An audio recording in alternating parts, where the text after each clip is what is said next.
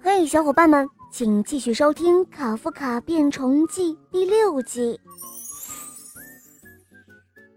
这时候，妈妈和凯特琳也走了进来。哦，出什么事了？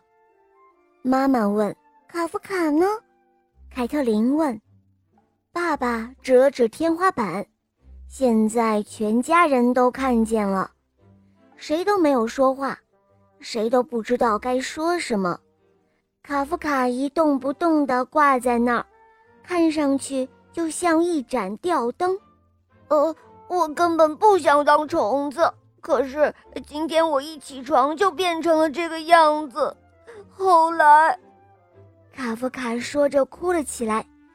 大颗大颗的甲虫眼泪溅落在地板上。哦，快下来吧，妈妈说。下来吧，拜托了。爸爸说。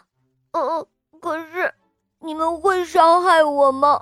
会拿杀虫剂来喷我吗？像对付后院里的那些虫子一样？卡夫卡问道。哦，当然不会，爸爸说。我哦绝对不会，妈妈说：“你会蛰我们吗？”凯特琳问道。卡夫卡摇了摇触角：“呃，不会的，我身上一根刺都没有。呃，就算有，我也不会蛰你们的。”哦，快下来吧，亲爱的，妈妈说。卡夫卡慢慢的从天花板上爬了下来。全家人紧紧地抱住他，爸爸妈妈亲了亲他的虫子脑袋，凯特琳却不肯。我还太小，不可以亲虫子，而且我的嘴唇破了。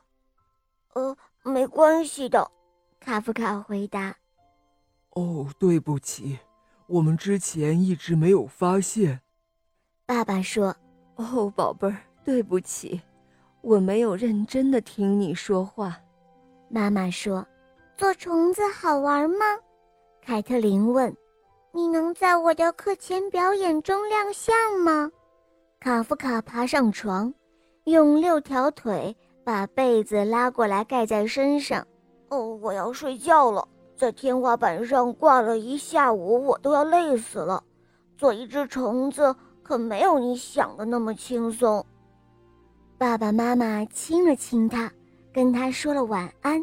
我现在变成了虫子，你们还爱我吗？卡夫卡问道。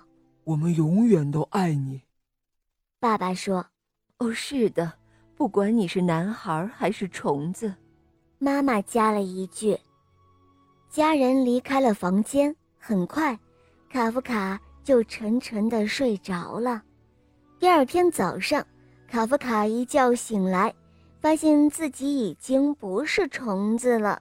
他伸了伸胳膊，伸了伸腿，赶紧爬下床，穿好衣服，站在镜子前。哦，没错，我不是虫子。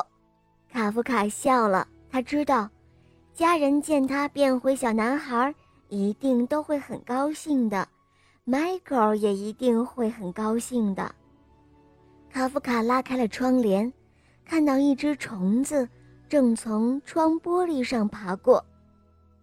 呃，你应该昨天来，他对虫子说：“那我们就可以一起玩了。”卡夫卡说着，又嚷又叫，高高的跳到空中。耶，太棒了！他大喊一声，冲下楼去，要给大家看看他小男孩的样子。卡夫卡的甲虫日子就这样结束了。好了，宝贝，今天的故事讲完了。你可以在微信公众号搜索“肉包来了”，关注我们，在那里找到我，告诉我你想听的故事哦。